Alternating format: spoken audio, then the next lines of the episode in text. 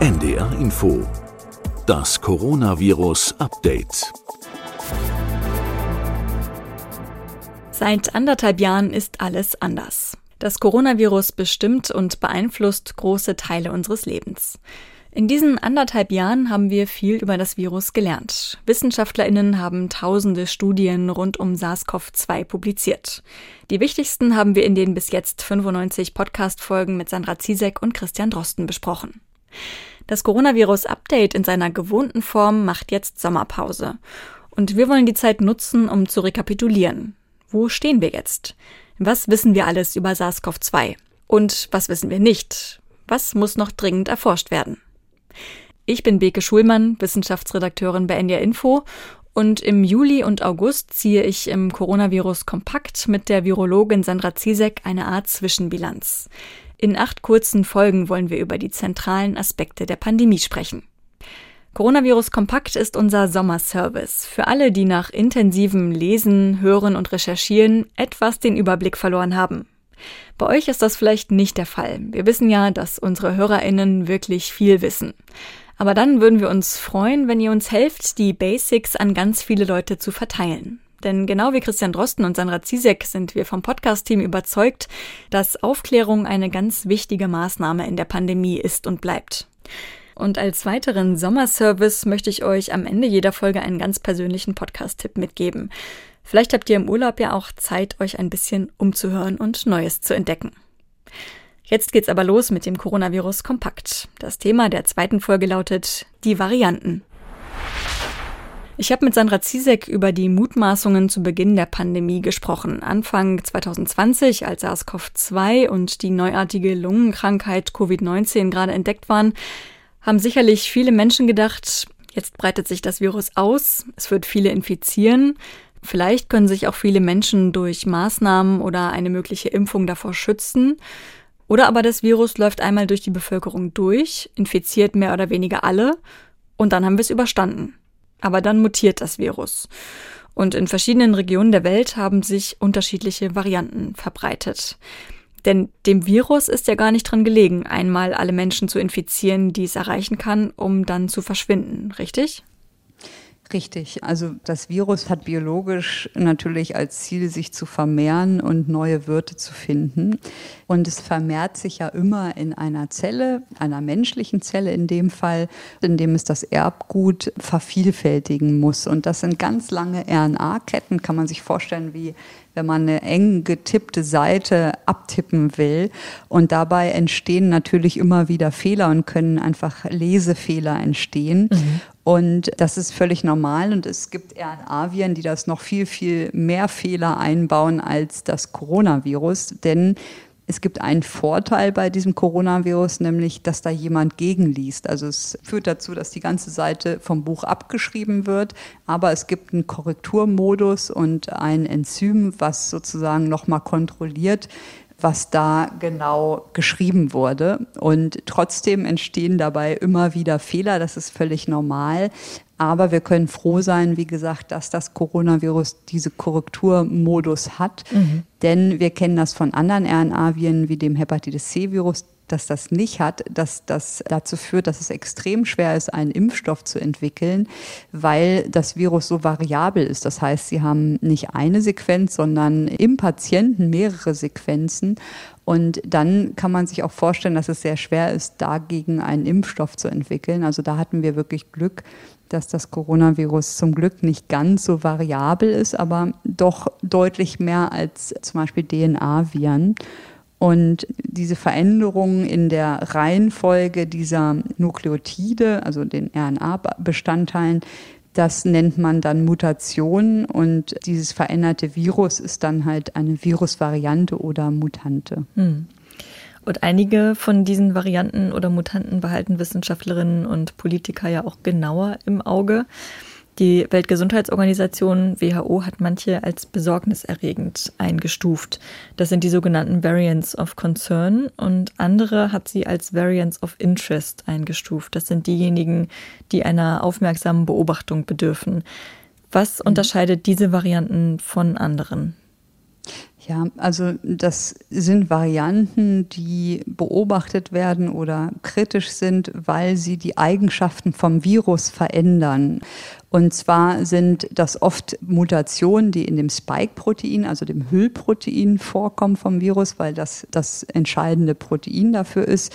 Und bei den Variants of Concern haben wir zum Beispiel als Eigenschaft, dass es eine erhöhte Übertragbarkeit hat dass es zu schweren Erkrankungen führen kann, zum Beispiel mehr Todesfällen oder Krankenhausaufenthalten, mhm. dass es dazu führen kann, dass die Antikörper nicht mehr so gut neutralisieren können, was eine Gefahr wäre, dass man sich wieder infizieren kann oder dass die Impfantworten nicht mehr so gut wirken, also dass der Impfstoff nicht mehr so wirksam ist.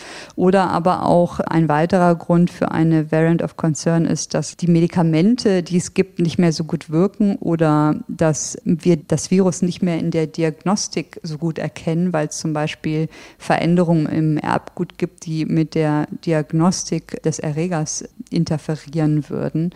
Und das alles wären Gründe, dass äh, man diese Viren beobachten muss. Und der Unterschied zwischen Variants of Concern und Variants of Interest ist, dass es bei den Variants of Concern durch Studien, durch Beobachtungen mehr oder weniger bewiesen ist, dass es diese Veränderung gibt, während bei den Variants of Interest das noch nicht ganz klar ist, dass es aber Hinweise darauf gibt. Mhm. Zu diesen Variants of Concern gehört unter anderem die Alpha-Variante. Das ist die, die wir eben als britische Variante genannt haben. Was ist über die bekannt? Genau, also am Anfang hieß ja B117 mhm. und die hat sich ja in Großbritannien zuerst durchgesetzt, ist dominant geworden, dann auch im Rest der Welt, in Deutschland ja auch. Ich glaube, die ersten Fälle hatten wir im, im Herbst, Winter 2020 und dann ist sie im Winter 2021 auch hier die führende Variante geworden, weil sie leichter übertragbar ist. Man vermutet auch, dass sie etwas schwerere Verläufe macht von der Klinik. Aber das Hauptproblem ist, wie gesagt, diese Übertragbarkeit und zum Glück wirken die Impfstoffe trotzdem noch ziemlich gut gegen diese Variante, auch wenn es da so ganz leichte Abstufungen gibt mhm. zum davor zirkulierenden Viren. Mhm. Dann gibt es die Beta-Variante, das ist die, die wir als Südafrika-Variante kennen. Genau, das ist die Variante, die ja in Südafrika ein, ja, eine Welle ausgelöst hat. Die hat genau wie die Gamma-Variante einen gewissen Immun-Escape. Das heißt, dass das dazu führt, dass zum Beispiel bestimmte monoklonale Antikörper, die man in der Klinik geben kann, bei schweren Infektionen oder bei erwarteten schweren Verläufen keine Wirkung mehr haben und dass auch die Impfstoffe nicht mehr ganz so gut wirken wie bei den anderen Varianten. Sie haben sie gerade schon erwähnt, die Gamma-Variante P1 aus Brasilien, die ist bei uns gar nicht sehr verbreitet und spielt bei uns gar nicht so eine große Rolle. Was weiß man über die? Ja, das ist auch ähnlich wie bei der Südafrika-Variante, ist hier vor allen Dingen das Problem des Immunescapes. Deswegen hat die sich bei uns auch gar nicht verbreiten können so stark, weil wir in der Bevölkerung noch gar nicht so viel Immunität haben. Das kann noch kommen. Also das kann man auch nicht ausschließen, dass sich das irgendwann verbreitet und doch durchsetzt. Aber auch hier ist vor allen Dingen das Problem, dass die Impfstoffe ja eingeschränkter wirksam sind als bei der davor zirkulierenden Variante. Hm. Und dann kommt noch die Delta-Variante, die ist für uns gerade besonders interessant in Deutschland. Was kann man zu der sagen? Genau, also die Delta-Variante hat sich ja mittlerweile hier durchgesetzt. Sie ist noch ansteckender als die Alpha-Variante, die bis dahin die führende Variante war und wird sich auch wahrscheinlich weltweit durchsetzen. Und die wiederum hat das Problem, dass sie, wie gesagt, ansteckender ist, dass sie aber auch zu einer verminderten Wirkung von Impfstoffen führen kann, gerade wenn man nur einmal geimpft ist. Das mhm. hat man jetzt ganz gut auseinanderdröseln können. Die Impfstoffe wirken immer noch befriedigend bis gut, wenn sie vollständig geimpft sind und zwei Wochen nach der zweiten Impfung schauen. Aber sie haben eine gewisse Schwäche, wenn man nur eine Impfung bekommen hat oder direkt nach der zweiten Impfung ist und sich infiziert. Da gibt es doch eine Lücke und da kann man sich deutlich leichter infizieren als mit den anderen Varianten. Hm, das heißt, es bleibt auch gerade weiterhin wichtig, sich die zweite Impfdosis unbedingt abzuholen und nicht zu denken, nach der ersten Dosis ist schon ein gewisser Schutz vorhanden, das reicht. Das auf jeden Fall, das kann man nur raten. Also auch wenn man die zweite Dosis versäumt hat, weil man zum Beispiel den Termin verschlafen hat, das gibt's ja alles, mhm. dann bloß nicht sagen, ach, ist egal, sondern sich wirklich um einen Termin bemühen. Wir reden ja sogar jetzt schon von dritten Dosen, was wahrscheinlich im Herbst, Winter auf uns zukommen wird für die, die als erstes geimpft wurden. Und es ist, wie gesagt, nicht so schlimm, wenn man eine Woche später die zweite Dosis sich abholt, weil man es einfach vergessen hat oder keine Zeit hat. Aber es gar nicht zu tun, ist wirklich kein guter Ratschlag. Und das kann ich nur allen ans Herz legen, sich da vollständig zu impfen und zu schützen. Kann man sagen, wie viele Varianten des Coronavirus es überhaupt gibt? Ja, ziemlich viele. Also theoretisch ist es ja möglich, dass alle Kombinationen an Fehlern entstehen, die es gibt. Also jedes Nukleotid äh, von diesen 30.000 kann sich ja theoretisch verändern und ausgetauscht werden. Und ich habe mal geschaut, bis zum 15. Dezember gab es fast 2000 Mutationen im S-Gen, die nachgewiesen wurden. Mhm. Da sieht man mal, was das für eine Anzahl ist. Aber man muss aber auch sagen, es gibt nicht nur böse Mutationen oder böse Varianten, sondern es gibt auch ganz viele Varianten, die dazu führen, dass das Virus weniger fit ist, also sich viel schlechter vermehren kann oder mhm. Quatsch kodiert wird und ähm, das dazu führt, dass das Virus gar nicht mehr vermehrungsfähig ist. Und also theoretisch möglich sind ganz viele Varianten, aber es kristallisiert sich ja jetzt auch schon, wenn man die vier Varianten anguckt, raus, dass immer wieder ähnliche Austausche an mhm. bestimmten Positionen auftreten, die besonders wichtig für das Virus sind. Immer wenn wir über Varianten sprechen, dann geht es auch um die Abweichung im Vergleich zum Wildtyp. Und dabei bleibt oft unklar, was damit überhaupt gemeint ist. Also in Bezug auf die Ausbreitung der Varianten wird mit Wildtyp oft diejenige Variante benannt, die in einer Region gerade dominant ist. Aber wenn man das genau nimmt, dann geht es doch eigentlich um das ursprüngliche Virus dabei, also den Stamm, der erstmals in China entdeckt wurde. Oder wie ist das? Was genau ist der Wildtyp? Ja, eigentlich ist der Begriff Wildtyp falsch. Also wenn man mal in die Genetik guckt, dann ist mit Wildtyp gemeint die Wildform, also das Lebewesen, dessen Genom in einem Zustand vorliegt, wie er äh, natürlicherweise durch die Evolution entstanden ist. Und beim Virus wäre das halt ein Virus ohne Mutationen und das haben wir ja schon lange nicht mehr zirkulieren. Mhm. Und deswegen ist eigentlich der Begriff Wildtyp falsch, wird nur oft verwendet, weil, glaube ich, das relativ einfacher zu erklären ist, als wenn man immer schreibt, das Virus, was gerade zirkuliert war oder ist. Und ich benutze den auch, aber wie gesagt, formal von der Genetik ist das ein falscher Begriff. Und wir haben schon gehört, einige Varianten sind infektiöser als andere. Die Delta-Mutante ist so eine. Ist es denkbar, dass wir irgendwann vor einer Variante stehen, die sich gegen alle Impfungen durchsetzt? Also interessant sind für uns immer Varianten, die eine klinische Relevanz haben. Das sind halt wirklich Viren, die dazu führen, dass sich die Übertragung zum Beispiel ändert oder auch die Krankheitsschwere. Und ob es denkbar ist, dass es Viren gibt oder Varianten gibt, die sich alle Impfungen durchsetzen, ist eine interessante Frage. Hierzu muss man wissen, dass bei der Impfung äh, wird ja eine Immunantwort gegen das Spike-Protein ausgelöst. Mhm. Und hierzu muss man wissen, dass das nicht wie bei einem monoklonalen Antikörper ein Epitop ist, also eine Stelle, wogegen Antikörper gebildet werden, sondern ganz, ganz viele, viele Epitope. Und deswegen werden auch sogenannte polyklonale Antikörper und nicht ein monoklonaler Antikörper vom Körper gebildet. Und man kann sich das dann so vorstellen, dass vielleicht einzelne Antikörper nicht mehr wirken und andere aber natürlich ihre Wirkung behalten. Und ich habe ein ganz schönes Sinnbild gelesen letztens mit einem Lichtschalter, dass das verglichen wird. Also es gibt mhm. nicht nur an und aus bei den Immunantworten und beim Impfschutz, also an und aus für Wirkung und keine Wirkung, sondern es ist so, dass das ein Dimmer besitzt. Mhm. Und so ist es in Abstufung zu sehen, dass manche halt heller, also besonders gut wirken und dann manche Mutationen dazu führen, dass der Dimmer ein bisschen runterreguliert und die Wirkung nicht mehr ganz so gut ist. Hm. Wir wissen also zum Beispiel jetzt schon, warum ein Virus mutiert, warum einige Varianten gefährlicher sind für uns als andere. Gibt es etwas, was wir in Bezug auf die Varianten von SARS-CoV-2 noch nicht wissen, was aber unbedingt noch erforscht werden muss? Ja, also ich denke, wichtig ist vor allen Dingen, dass wir die Varianten weiter kontrollieren, also dass wir das im Auge behalten, weiter viel sequenzieren und einfach frühzeitig bemerken, wenn neue Varianten auftreten, weil es viele Länder ja gibt, die gar nicht die Möglichkeit haben zu sequenzieren. Mhm. Und hier spielen vor allen Dingen natürlich Reisen eine Rolle. Also gerade auf dem afrikanischen Kontinent wird sehr wenig äh, sequenziert. Und hier sehe ich eigentlich den größten Bedarf, dass wir ein Sicherungssystem haben, ob es neue Varianten gibt, die entstehen.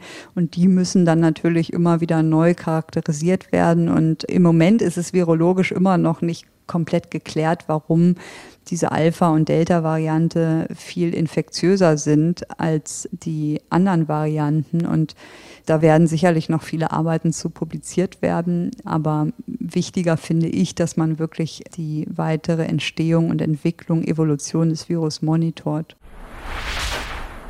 Soweit die zweite Folge im Coronavirus Kompakt, unserem Sommerprogramm im Podcast-Kanal.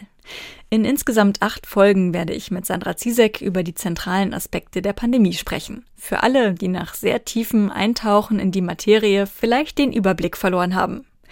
Und daher auch unsere Bitte. Schickt den Link zu diesen Kurzfolgen gerne im Bekanntenkreis rum. Denn Aufklärung ist und bleibt eine ganz wichtige Maßnahme in dieser Pandemie.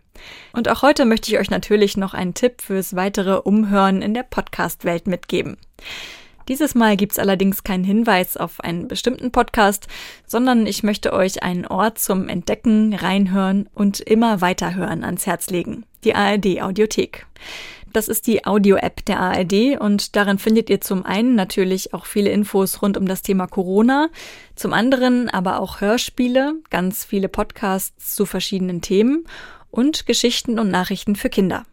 Und, das ist eins meiner persönlichen Highlights der Audiothek, die NDR Featurebox mit spannenden Geschichten und Dokus aus allen Bereichen von Politik bis Kultur. Dort findet ihr zum Beispiel auch das tolle Feature Das Lied von Manuel. Der Autor ist Sohn eines griechischen Gastarbeiters der ersten Generation, guckte in den 70ern fleißig die Schlagershows im deutschen Fernsehen und wundert sich rückblickend, Warum besang man in Deutschland Länder, mit denen man eigentlich nichts zu tun haben wollte? Und was war das für ein Lied von Manuel über ein Gastarbeiterkind, das niemand leiden kann? Wie hätte es anders sein sollen?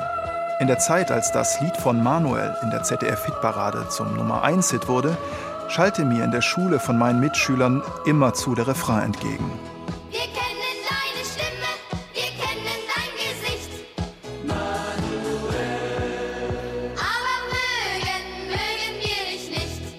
Warum sie Manuel nicht mochten. Dieser Manuel ist ein Gastarbeiterkind, wie ich.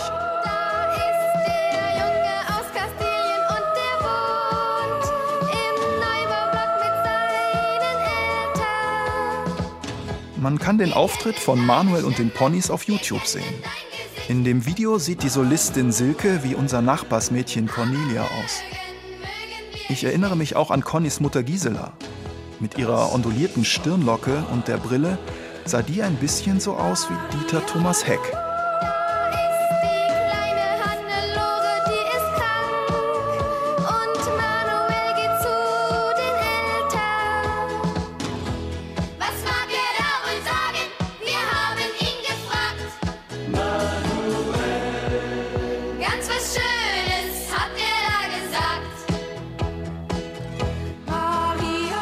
Als der Gastarbeiterjunge mit seiner engelsgleichen Stimme ein Konzert gibt, um dem deutschen Nachbarsmädchen eine teure Operation zu ermöglichen, da wird er von seinen Mitschülern endlich akzeptiert. Wir hören deine Stimme viel lieber als bisher.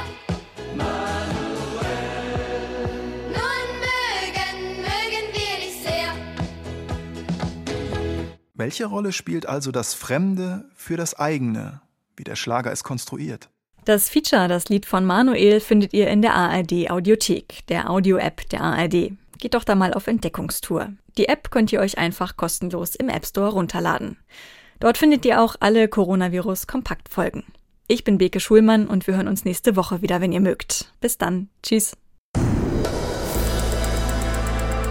Das Coronavirus Update. Ein Podcast von NDR Info.